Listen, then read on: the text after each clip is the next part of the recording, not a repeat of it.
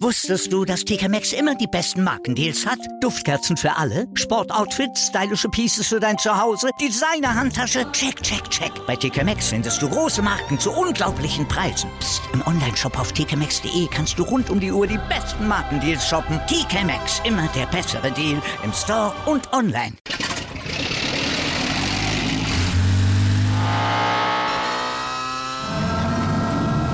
Von 0 auf 100.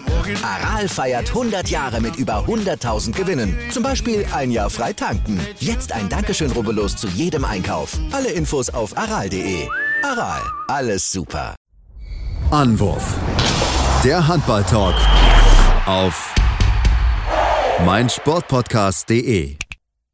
Hallo und herzlich willkommen zu einer neuen Ausgabe von Anwurf, eurem Handball-Talk auf meinsportpodcast.de. Ja, wir wollen wieder sprechen über die EM, über die Frauennationalmannschaft. Die Hauptrunde ist jetzt beendet und wir müssen natürlich über das, was sie gegen Spanien gezeigt hat, sprechen. Mein Name ist Sebastian und meine natürlich wie gewohnt nicht alleine und habe heute wieder meinen Experten Tim Detmann. Hallo Tim. Hallo Sebastian. Ja, seht mir ein bisschen nach, ich habe leichte Halsschmerzen. Wir wollen es natürlich trotzdem heute durchziehen und äh, über das sprechen, was wir gesehen haben. Deutsche Mannschaft gegen Spanien. Am Ende heißt es 21 zu 23 aus deutscher Sicht. Tim in der Partie, wo ja, man am Ende lange bibbern musste, ob man überhaupt in die Hauptrunde reinkommt. Ja, das äh, war in der Tat ein ziemliches äh, Spiel auf Messerschneide aus Sicht des deutschen Teams zumindest. Für Spanien war klar, wenn sie das Spiel gewinnen, sind sie auf jeden Fall durch, dadurch, dass Polen das erste Spiel des Tages verloren hatte. Und ja, die deutsche Mannschaft musste eben mindestens diese 21 Tore werfen, um äh, dieses Spiel auch mit äh, drei Toren verlieren zu können.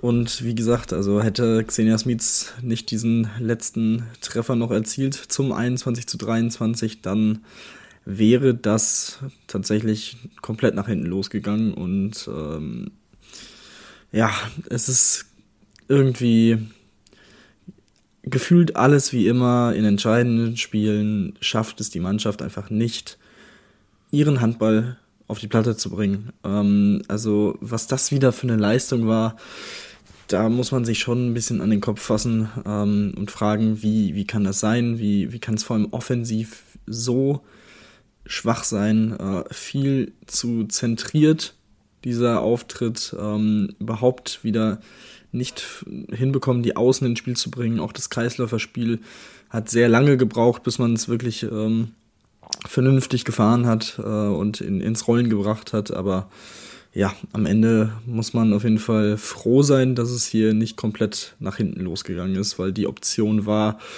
ja, so knapp fünf Minuten vor Schluss sehr, sehr realistisch. Ja, das war es in der Tat, da bin ich absolut bei dir. Also, ähm, ja, das war, puh.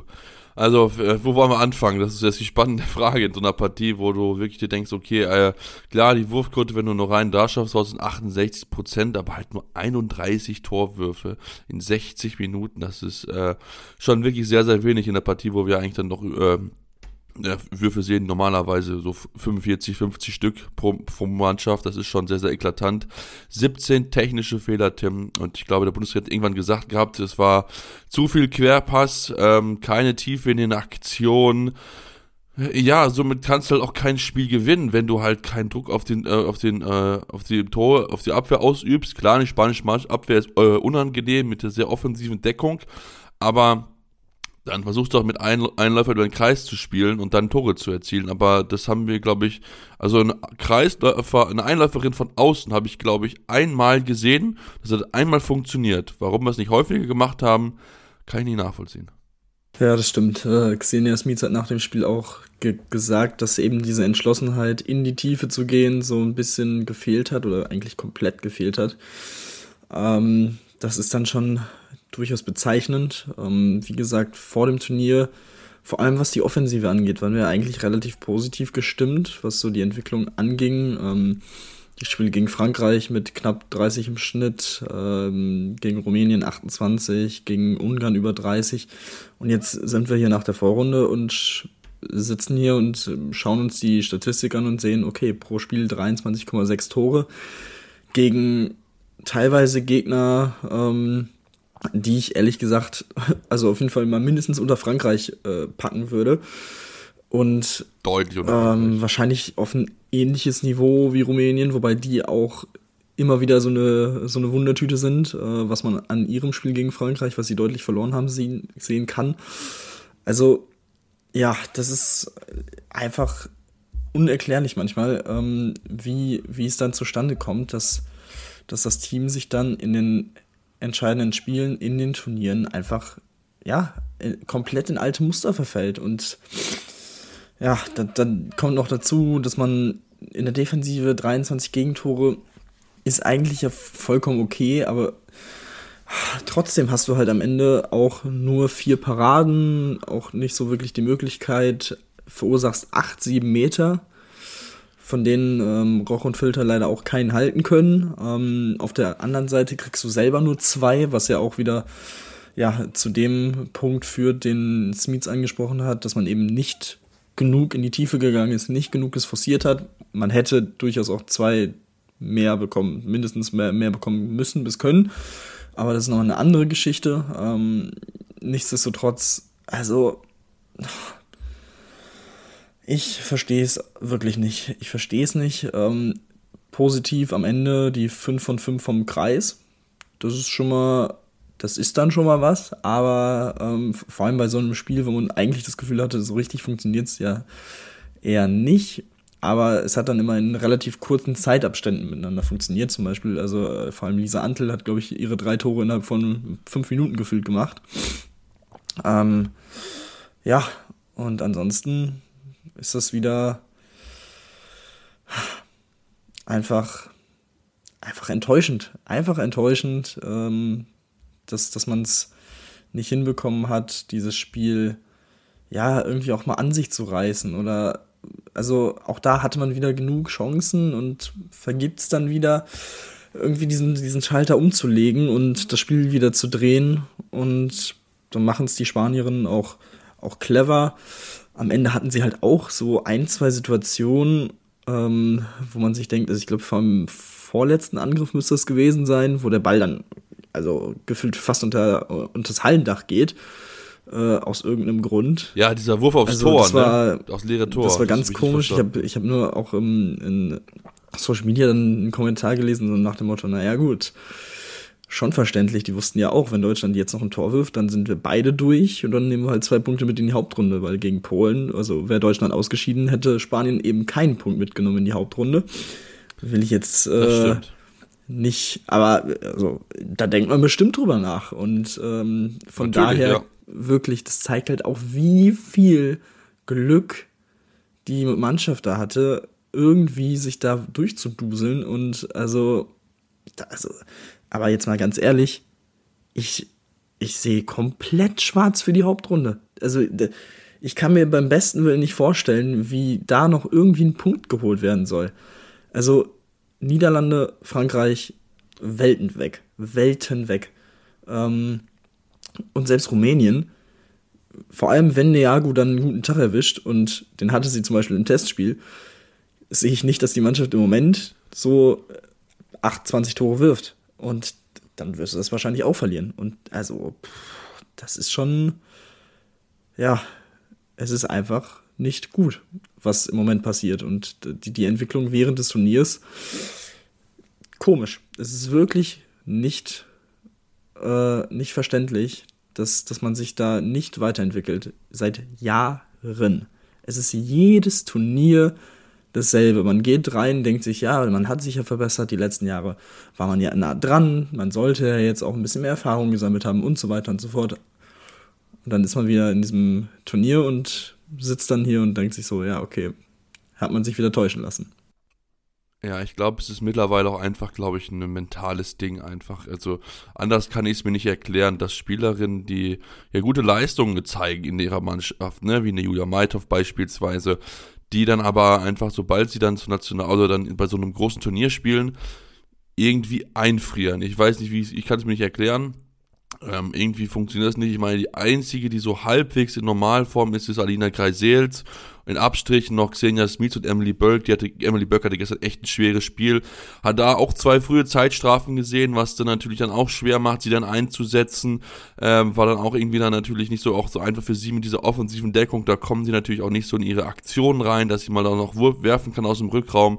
Ähm, sowieso, es gab vier Würfe aus dem Rückraum. Eins von vier äh, ist auch irgendwie bezeichnend dafür, dass man auch irgendwie das gar nicht hinbekommen hat, da auch Lösungen zu entwickeln, die deutsche, diese spanische Abwehr auseinanderzuziehen. Also da muss man auch einfach dann auch bereit sein, muss man auch diesen, ja, diesen Willen einfach haben, diesen unbedingten Willen zu zeigen, ey, das ist mir jetzt sowas von egal, was sie mir spielen, wir ziehen jetzt einfach unser Ding hier durch und dann, dann läuft das schon irgendwie. Und das genau dieses Gefühl habe ich halt nicht gehabt bei der deutschen Mannschaft, die, ja, wir waren immer nah dran, unentschieden und dann denkst du halt, okay, gut, jetzt mach doch mal die Führung. Aber das, das ist ja, du hast angesprochen, das geht dann einfach der Ball nicht ins Tor rein. Man macht unheimlich viele dumme Fehler, 17 technische Fehler. Wahnsinnig, wirklich wahnsinnig viel für eine Mannschaft, die von sich selbst Anspruch hat, irgendwann mal um eine Medaille spielen zu wollen.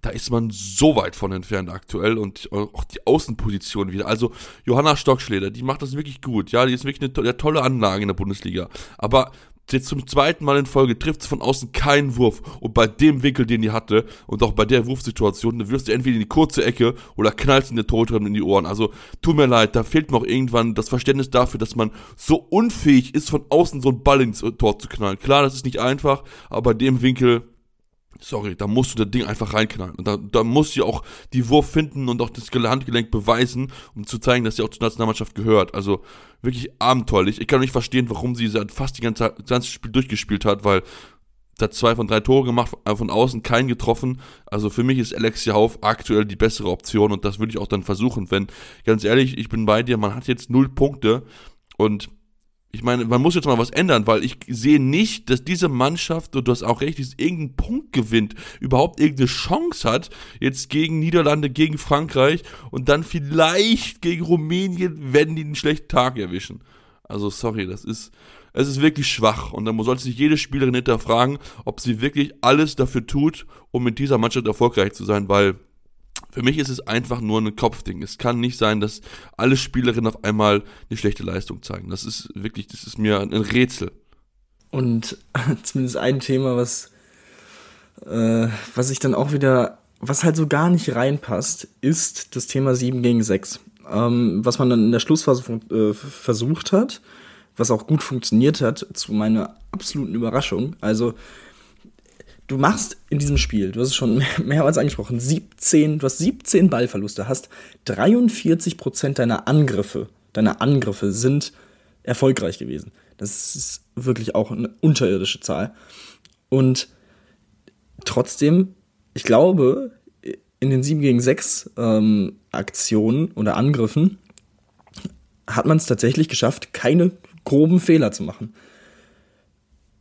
wieso funktioniert es denn da dann auf einmal, wenn du wirklich diesen absoluten Druck hast? Du liegst, keine Ahnung, mit zwei, drei Toren hinten. Das muss jetzt funktionieren. Du hast keine Torhüterin hinten drin. Wenn du jetzt einen Fehler machst, dann ist das Spiel und vielleicht sogar das komplette Turnier komplett weg, ähm, weil du dann vielleicht auch mit vier, fünf verlierst.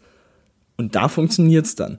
Also sie, sie können es doch. Und das ist ja auch das, was immer wieder immer wieder zum Vorschein kommt. Sie, sie können es doch eigentlich. Und auch da wieder eben nicht über 60 Minuten und dann ist es auf diesem Niveau einfach schwierig, selbst gegen eine Mannschaft wie Spanien, die bisher nicht gut aussah bei diesem Turnier. Aber. Ziemlich scheiße aussah, um es ganz ehrlich zu sagen. Aber auch da, äh, eine Spielerin von, von Spanien hat nach dem Spiel auch wiedergegeben, wir lieben diese Spiele, wo wir einfach nur richtig Druck haben. Und genau das ist der Unterschied. Genau das ist der Unterschied zur deutschen Mannschaft. Es gibt eben Nationen, bei denen, die haben richtig Bock auf dieses Spiel. Die, die wollen dann auch äh, sich selbst stolz machen, alle um, drumherum stolz machen, das Land stolz machen, wie auch immer.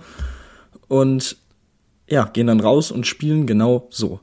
Und ja, denken nicht an zu verkopft zu denken, keine Ahnung, oh, was könnte jetzt passieren, wenn ich jetzt einen Fehler mache und dann macht man halt eben auch Fehler. Und das Gefühl habe ich irgendwie bei der deutschen Mannschaft nicht. Und das ist so, ja, also wie gesagt, es ist, ja, meine, es ist äh, ja. das dritte Turnier in Folge, dass, äh, dass wir das so Nicht nur das dritte, aber ganz viele. Vierte? Gefühlt die letzten zehn Jahre. Ja, es ist das vierte Turnier, also 2019, 20, 21, 22 und es ist gefühlt, es ist immer dasselbe. Und es ist, also ja. es ist, ja. Es, für uns schwierig. ist es wirklich dasselbe. Wir reden, wir reden jedes Turnier über, über dieselben Themen bei den Frauen und das ist halt, ja, es ist halt sehr bezeichnend. Was mich halt auch wundert, du hast dieses 7 gegen 6 angesprochen. Also im ersten hätte man es vielleicht natürlich schon mal früher ausprobieren können, dann war es aber irgendwie nicht wieder konsequent genug durchgezogen. Und was ich mich dann auch halt frage, ne, 7 gegen 6 5 funktioniert, aber 6 gegen 5 funktioniert überhaupt nicht. Wir haben bei, bei den Situationen, in denen wir in Überzahl waren, ein mickriges Tor geworfen. Und gefühlt haben wir mehr Tore kassiert, als wir selbst geworfen. Ich glaube, es waren, glaube ich, vier Gegentore mindestens in, in Überzahl. In Überzahl. Wo ich mir denke so, Leute, in Überzahl bist du ein Mann mehr. So wie beim 7 gegen 6, was ja funktioniert hat. Warum kriegst du es dann nicht in Überzahl hin, wo das ja rein numerisch du auch ja überlegen bist? Ich kann nur den Kopf schütteln. Also fällt, mir fällt nichts mehr dazu ein, wie diese Mannschaft es einfach nicht schafft. Und da muss man wirklich dann vielleicht auch drüber nachdenken. Ich habe es gesagt, dass man wirklich dann auch mehr im mentalen Bereich arbeitet, Mentaltrainer engagiert, weil es, ich, mir, ist kein, mir ist es ein Rätsel, dass diese Mannschaft, wo ja auch Spielerinnen dabei sind, die bei Bietigheim spielen, ne, mit Markus Gaugisch, wo ja diese, wirklich dieser Siegeswille ja und so weiter noch da ist, wie das einfach nicht bei der Nationalmannschaft in der Form ankommt. Also, ich, mir ist es ein Rätsel. Ich bin ganz ehrlich, ich kann es mir nicht erklären, ich weiß es nicht. Ähm, ja, müssen wir mal schauen, wie sie es jetzt hinkriegen gegen äh, in der Hauptrunde, aber ich glaube, das wird eine ganz, ganz düstere Hauptrunde für uns werden. Da werden wir noch viel häufiger über dieselben Themen reden. Also von daher freut euch schon drauf, dass wir euch immer weiter mit denselben Thematiken in den nächsten Tagen beschäftigen bis der Hauptrunde und dann ja, wollen wir jetzt aber mal eine kurze Pause machen und uns dann noch mit anderen Teams natürlich beschäftigen und dann noch ein bisschen den Blick werfen, natürlich auf die deutsche Hauptrunde, aber auch auf die Nachbarn aus der Schweiz gucken, denn die haben einen historischen Erfolg gefeiert. Deswegen bleibt dran hier bei Anruf, eurem Handball-Talk. Wusstest du, dass TK Maxx immer die besten Markendeals hat? Duftkerzen für alle, Sportoutfits, stylische Pieces für dein Zuhause, Designer-Handtasche, check, check, check. Bei TK Maxx findest du große Marken zu unglaublichen Preisen. Psst. im Onlineshop auf tkmaxx.de kannst du rund um die Uhr die besten Markendeals shoppen. TK Maxx, immer der bessere Deal im Store und online. Wieder live von ihrem Toyota-Partner mit diesem Leasing-Auftakt. Der neue Toyota Jahreshybrid. Ab 179 Euro im Monat. Ohne Anzahlung. Seine Sicherheitsassistenten laufen mit. Und ja, ab ins Netz mit voller Konnektivität. Auch am Start die Toyota Team Deutschland Sondermodelle. Ohne Anzahlung geht's in die nächste Runde. Jetzt los sprinten zu ihrem Toyota-Partner. Ja, und jetzt wollen wir natürlich auch drauf schauen, auf die deutsche Hauptrundengruppe, denn mit uns kommen ja, äh, kommt Montenegro ja weiter, die hier noch knapp gewonnen haben gegen Polen, nachdem es da wirklich teilweise auch so aussah, als ob vielleicht Polen wirklich die Überraschung gelingen könnte und natürlich dann aus der Parallelgruppe, Gruppe C, haben wir schon erwähnt, Frankreich, Niederlande und Rumänien. Tim, lass uns natürlich auf die Mannschaften draufschauen. Äh, Frankreich wahrscheinlich der große Favorit, haben das Duell gewonnen gegen Niederlande mit 26 zu 24 und äh, ich sehe aktuell in, in dem Bereich keine Mannschaft, die Frankreich wirklich aufhalten kann. Ja, ich glaube, das äh, wird sehr, sehr schwierig für die anderen Teams. Ähm, klar, Montenegro ist im Flow, muss man jetzt aber auch abwarten, wie das Ganze dann mit dem Umzug nach Nordmazedonien ähm, funktioniert. Da fall, fällt ja, wie gesagt, auch der Heimvorteil, den sie jetzt in der Vorrunde hatten, natürlich etwas weg. Ähm, von daher, ja, kann ich es mir auch nicht, noch nicht so ganz vorstellen. Ähm, wirklich eine sehr, sehr gute Defensive wieder, die Frankreich stellt. Äh, in dem Spiel gegen die Niederländerin Cleopatra Dalot mit 14 Paraden, 45 Prozent. Äh, insgesamt jetzt zum, erst zum zweiten Mal in der Historie, dass äh, Frankreich mit drei Siegen durch die Vorrunde geht.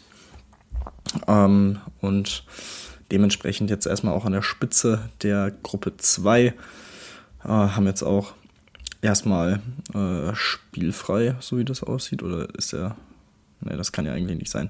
Naja, dann ist hier, glaube ich, gerade der, der Spielplan noch ein bisschen falsch auf der EHF-Seite. Auch interessant. Ähm, naja, auf jeden Fall haben sie sehr, sehr gute Chancen jetzt durch diesen Sieg gegen die Niederländerin, was äh, das Halbfinale angeht natürlich.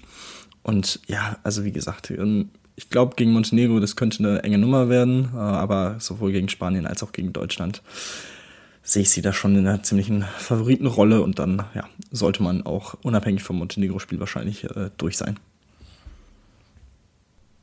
Wahrscheinlich. Also ich habe auch gerade nochmal geschaut, für mich sieht es aus, als ob es wirklich nur zwei Spiele jetzt in den nächsten Tagen jeweils nur gibt. Also nur zwei Spiele pro Tag, was dann natürlich auch heißt, okay, dann habt wirklich Teams spielfrei. Kann natürlich deutsche Mannschaft dann vielleicht ein Vorteil sein, aber natürlich, ähm, abgesehen davon, dass das schon ein bisschen kurios ist, dass man dann mit zwei Spielen agiert und dann das natürlich auch ein bisschen in die Länge zieht, kann ich nicht so ganz nachvollziehen, zumal man ja nicht in Kontakt mit der Nationalmannschaft oder mit der Fußball-WM kommen will. So tut man es ja schon irgendwie ein bisschen weh, aber okay. Ähm, ja, bin ich, bin ich definitiv da die, bei, bei dir, dass du das wirklich, äh, ja, eine spannendere Sache wird. Ich bin auch sehr gespannt, ob Montenegro das halten kann. Die erste Partie dann direkt gegen Frankreich wird mit Sicherheit einen Aufschluss darüber geben, inwieweit das ja vielleicht dann wirklich auch funktionieren kann für diese Mannschaft. Aber das wäre natürlich dann schon mal eine, eine andere Herausforderung, dass man dann ja, quasi nicht in der heimischen Halle mit enthusiastischen Fans im Rücken auf jeden Fall dort spielen wird. Ähm, ja, was erwartest du denn von den Niederlanden und von Rumänien, Tim? Ähm, klar, Rumänien, habt gesagt, ist so ein bisschen so eine Wundertüte manchmal, ähm, aber eigentlich sollte dann wahrscheinlich dann Niederlande den zweiten Platz nehmen, oder, oder wie siehst du das? Ja, ähm, weil, hm, ja, es wird, äh, da bin ich mir noch nicht so ganz sicher. Also, ähm, ich glaube, die Niederländerinnen sind gut ins Turnier, oder sind jetzt besser im Turnier. Ähm, wie gesagt, haben jetzt auch dieses Spiel nur knapp verloren. Alles in allem, ja, aber ich bin, bin auch schon wirklich sehr beeindruckt von Montenegro gewesen bisher. Ähm, und wie gesagt, wenn das Ganze, wenn sie das Ganze auch in äh, ohne die frenetischen Fans hinbekommen, dann kann ich mir es durchaus vorstellen, dass sie hier ähm, gegen die Niederländerinnen vielleicht auch eine Chance haben. Aber es wird auf jeden Fall äh, ein sehr, sehr enges Duell. Auch bei den Niederländerinnen muss man halt auch noch so ein bisschen abwarten. Ähm, gut, das Spiel gegen Nordmazedonien in der Gruppenphase kann man auf jeden Fall ausklammern. Äh, das ist ohne Wert eigentlich. Ähm, dann hat man eben diese knappe Niederlage gegen Frankreich. Dann halt auch diesen Sieg gegen Rumänien mit einem Tor, wo man noch ein bisschen Glück hatte. Also ich glaube, das wird ähm, auf jeden Fall zwischen Montenegro und den Niederlanden ähm, das Duell, was natürlich so ein bisschen vielleicht für die Niederländerinnen spricht, ist, dass sie eben schon gegen Frankreich gespielt haben ähm, und nicht wie Montenegro noch gegen sie spielen muss, dementsprechend jetzt schon drei Spiele haben, ähm, ja, die man wo man das Ziel haben muss, eigentlich die, die zu gewinnen. Ähm, und ja, wenn, sie, wenn ihnen das gelingt, gegen Spanien, gegen äh, Deutschland und auch äh, ja, gegen Montenegro dann, ähm, ja, dann, dann sieht es schon, schon gut aus. Und dann kann gegen Montenegro im direkten Duell ja auch vielleicht sogar schon unentschieden reichen am letzten Spieltag. Ähm, also schauen wir mal. Ich glaube, das wird, wird ein sehr enges Rennen zwischen den beiden um den zweiten Platz im Halbfinale. Da hast du vermutlich nicht ganz unrecht. Ähm, ich bin auch sehr gespannt, äh, ob es wie, wie, das sein wird, wer dann das schaffen wird, sich diesen zweiten Platz zu sichern hinter Frankreich. Ich denke, Frankreich ist ja schon die Variante, aber so gefühlt glaube ich schon irgendwie, dass die Niederlande das doch schon auf jeden Fall ähm, ja, schaffen könnten. Da bin ich doch ganz, ganz zuversichtlich aus, aus niederländischer Sicht zumindest. Dann lass uns dem auf die andere Hauptgruppe zu sprechen kommen und auf das, was dort passiert ist in den, in den äh, ja, am letzten Spieltag, denn da war ganz schon mal Spannung in der ganzen Geschichte drin. Ähm, ja, und zwar nämlich hätte fast die Schweiz hier die große Überraschung geschafft. Spiel am Ende 26-26 gegen Kroatien, bisschen bitter für sie, aber ähm, ja, da hätte Kroatien hätte da wirklich fast nochmal rausfliegen können. Also da muss man wirklich mal den Hut vor den Schweizerinnen ziehen, die bei ihrem ersten Turnier hier direkt die ersten Punkte mitnehmen. Ja, das war und ja sogar so ein bisschen so ein bisschen bitter am Ende, ähm, dass man dass ja. man das Spiel nicht sogar noch gewonnen hat. Ich glaube, man lag sogar auch ähm, zwei, drei Toren vorne in der Schlussphase. Ähm, ja, vor allem Brutsch mit drei wichtigen Paraden, äh, um das Spiel nochmal so ein bisschen zu drehen, nachdem es eigentlich auch nach 38 Minuten schon so aussah, als würde Kroatien dann relativ souverän dann auch weiterkommen. Mit äh, 18 zu 14 stand da. Ähm, aber irgendwie bei Kroatien ist es bisher im Turnier auch so, dass sie auch viele technische Fehler haben, sehr nervös sind in, im Angriff und ja, das müssen sie in der Hauptrunde auf jeden Fall abstellen. Ähm, ja, denn aus der anderen Gruppe kommen drei wirklich sehr, sehr starke Gegner. Ähm, und von daher, ja, äh, glaube ich auch, dass es anders als vor zwei Jahren, äh, dass, dass es diesmal für die Kroatinnen dann in der Hauptrunde Schluss sein wird. Aber ich glaube, das äh, war erstmal für sie wichtig, äh, erstmal in die Hauptrunde zu kommen. Das war das erste Ziel und äh, ja, mal schauen, wie wie es jetzt noch weitergeht für sie. Aber definitiv schöne Geschichte für die, für die Schweizerinnen, die wirklich auch phasenweise, wie gesagt, gegen Ungarn ein sehr, sehr gutes Spiel gemacht haben, am Ende äh, ein bisschen auch da bitter äh, verloren haben. Es ist dann eben so, dass man als Debütant dann vielleicht auch mal äh, in diesen engen Spielen, dass es dann eben so ein, so ein Mühe fehlt. Ähm, ja, aber umso schöner, dass sie sich dann zumindest mit einem Punkt jetzt zum Abschluss noch belohnen konnten. Ja, definitiv. Und dann sind sie ja in zwei Jahren Gastgeberinnen, also von daher können sie das ja auf jeden Fall mitnehmen und sich dann vielleicht auch mal dann, ja, nochmal den nächsten Schritt machen. Und dann gucken wir mal, vielleicht können die wirklich dann eine Überraschung schaffen bei der Turnier in zwei Jahren. Mal schauen wir mal. Also mit heimischen Fans im Rücken, wir sehen es ja bei einigen Teams, das ist da schon auf jeden Fall nochmal ein Vorteil. Dann lass uns auf einen, ja, auf den, auf den dritten und letzten, oder auf einen der Gastgeber nochmal zu sprechen kommen, Slowenien. Die wir auch gesagt haben, okay, hey, ne, das sollten die auch eigentlich dann noch schaffen, in die Hauptrunde einzuziehen. Ja, was soll man sagen? Das war ganz schön knapp gegen, gegen Serbien, äh, wo sie ja teilweise auch zurückgelegen haben. Zur Pause lagen sie zurück und dann haben sie immer noch angekämpft. Und äh, ja, danach hat Serbien gesagt, wir wurden von den Sp äh, Sloweninnen ja, ausspioniert im letzten Training, haben äh, Bilder fleißig gepostet auf Social Media, wo zwei äh, verdächtige Kartons mit äh, einmal Handy, einmal Tablet drinne sind. Ähm, auf inoffizielle Variante, die die äh, Präsidentin vom serbischen Handballverband äh, gesagt hat, das ist, äh, oder vom, ja, vom serbischen Handballverband so, dass die Slowenien angeblich wohl eine geheime Geburtstagsüberraschung filmen wollten. Problem ist nur, dass bei den Slowenien jetzt irgendwie in den nächsten Tagen keine Geburtstag hat. Es hatte eine, eine die Geburtstag hat am 5. November, aber das ist ja auch schon ein paar Tage her gewesen davor. Also von daher, ja, gab es da noch einen kleinen Spionage, Spionageskandal. Ähm, natürlich, ja, aber trotzdem Slowenien ist, ist weiter. Interessant auf jeden Fall. Ähm, ja, für Slowenien erste Hauptrundenteilnahme seit 2004. Da auch da das erste große Ziel erreicht. Serbien zum zweiten Mal in Folge in der Vorrunde raus und ja, so ein bisschen das Spiel entschieden oder zumindest auf den Kopf gestellt. Nach der ersten Halbzeit, in der Serbien mit zwei Tonnen geführt hat, war der 5 zu 0 Lauf für Slowenien zum Start der zweiten Halbzeit. Und von da an, ja, äh, haben sie es dann auch einigermaßen souverän über die Bühne gebracht, sind jetzt, wie gesagt, weiter. Zwei Punkte natürlich aus dem, äh, aus dem Spiel gegen Dänemark, welche sie mitnehmen. Und ähm, ja, das sieht auf jeden Fall nach einer sehr spannenden Gruppe aus. Und wie gesagt, mal gucken, wie was drin ist für Slowenien mit Heimvorteil natürlich. Ähm, Geht es jetzt im ersten Spiel direkt gegen Kroatien. Ähm, das ist dann mit Hinblick auf die Halbfinalchancen ein absolutes Must-Win-Spiel, ähm, denn danach geht es eben dann noch gegen äh, Norwegen und dann gegen Ungarn. Also ich würde mal sagen, sowohl Kroatien als auch Ungarn sind für sie schlagbar, müssen schlagbar sein. Ähm, dann hätte man schon mal sechs Punkte und ich sag mal so, mit sechs Punkten bist du, glaube ich, mal mindestens im Spiel um Platz fünf. Aber ich sag mal so, wenn du als Gastgeber dann so nah dran bist, dann willst du natürlich auch in die, in die Hauptrunde, äh, in die, in die Finalrunde, in, ins Halbfinale.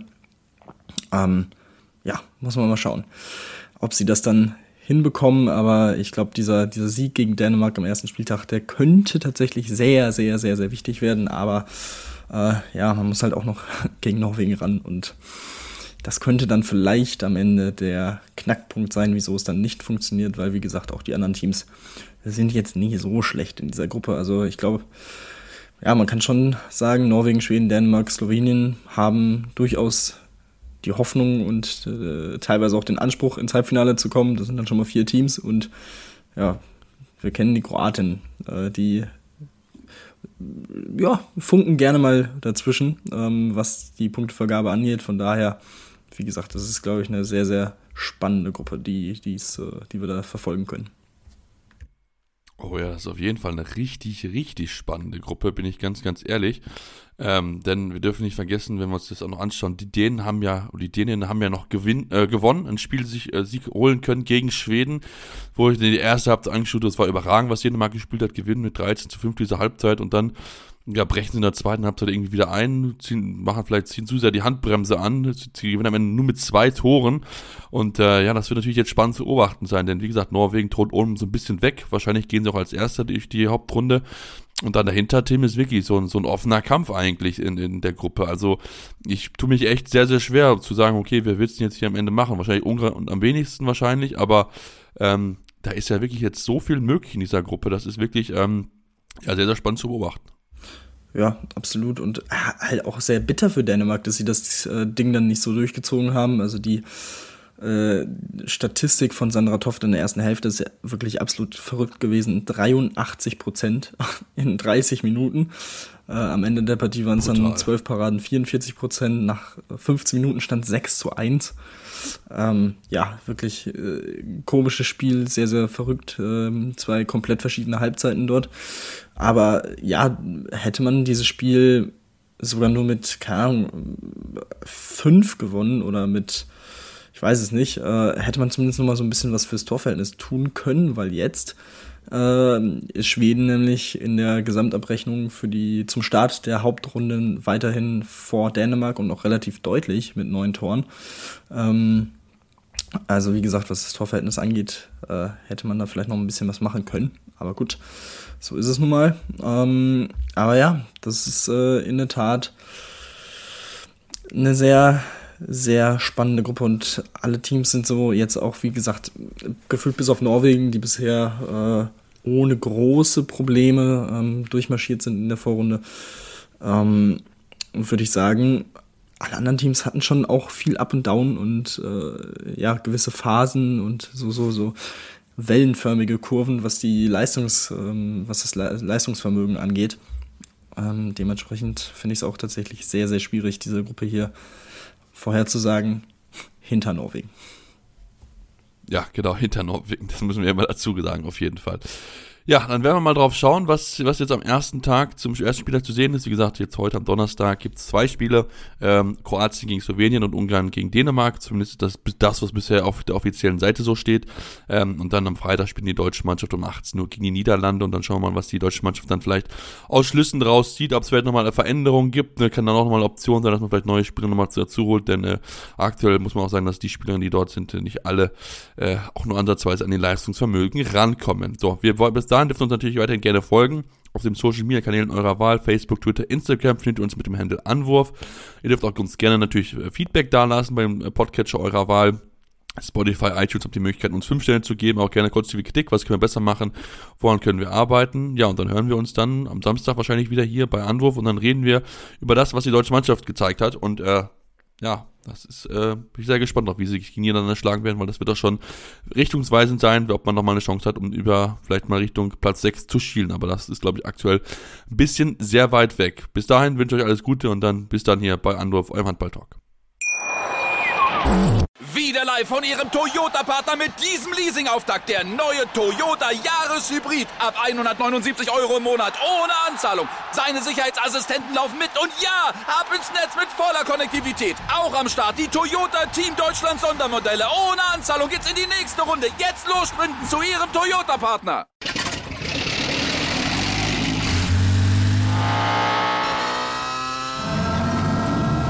Von 0 auf 100. Aral feiert 100 Jahre mit über 100.000 Gewinnen. Zum Beispiel ein Jahr frei tanken. Jetzt ein Dankeschön, rubbellos zu jedem Einkauf. Alle Infos auf aral.de. Aral, alles super. Anwurf. Der Handball-Talk auf meinsportpodcast.de.